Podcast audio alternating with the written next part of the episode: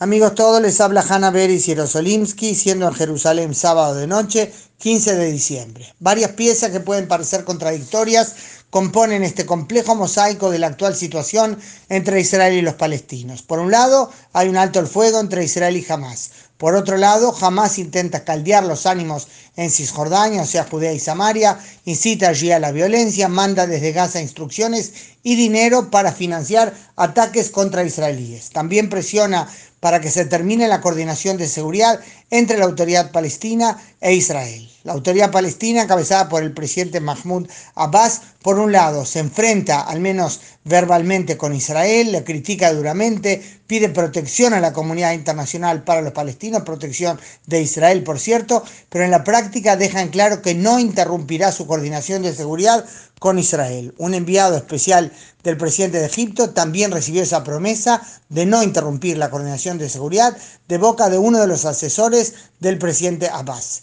Esto nos sorprende en realidad. Por un lado está claro que esa coordinación ayuda a Israel en la lucha contra el terrorismo, pero por otro lado no es que se trate de un favor que hace la autoridad palestina a Israel. Abbas precisa esa coordinación porque por más críticas que tenga el gobierno de Netanyahu, sabe que su verdadero enemigo es Hamas que quiere derribarlo. Ya lo hizo en el 2007 en Gaza y quiere hacerlo apenas pueda en Cisjordania.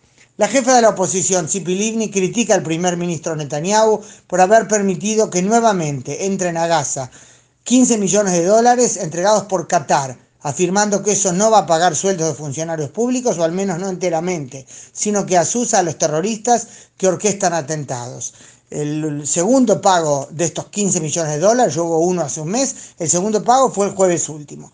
La otra parte de la crítica del IBNI es que a su criterio, con las últimas medidas de Netanyahu, se ha fortalecido a Hamas. Eh, ella habla, por ejemplo, del alto el fuego que aceptó con Hamas hace aproximadamente un mes eh, después de dos eh, días intensos de disparos de cohetes, pues ella considera que con esas últimas medidas Netanyahu fortaleció a Hamas mientras debilita a la autoridad palestina a pesar de que ésta continúa coordinando la eh, seguridad con Israel.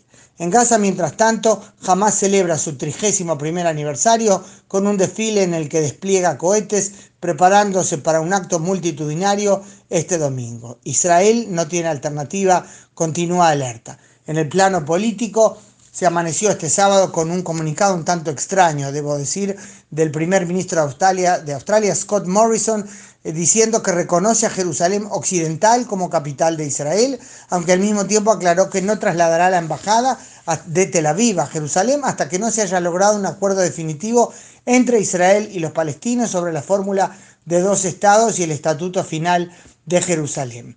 El primer ministro Netanyahu no se pronunció al respecto, yo me supongo que está dudando qué es lo mejor decir en un, ante un comunicado tan extraño como el que eh, pronunció su eh, par australiano. Recordemos que para Israel su capital es toda Jerusalén. Los palestinos que dicen que quieren la parte oriental para, eh, como capital para su futuro Estado, rechazan, de hecho, también cuando se habla de Jerusalén Occidental como capital de Israel. Algunos ministros del gobierno israelí dijeron, Australia es un país realmente eh, muy amigo, pero eh, Jerusalén es una y lo que ha hecho el primer ministro Scott Morrison es un paso en la dirección correcta, pero no es lo suficiente, es un comunicado, dicen algunos, muy extraño.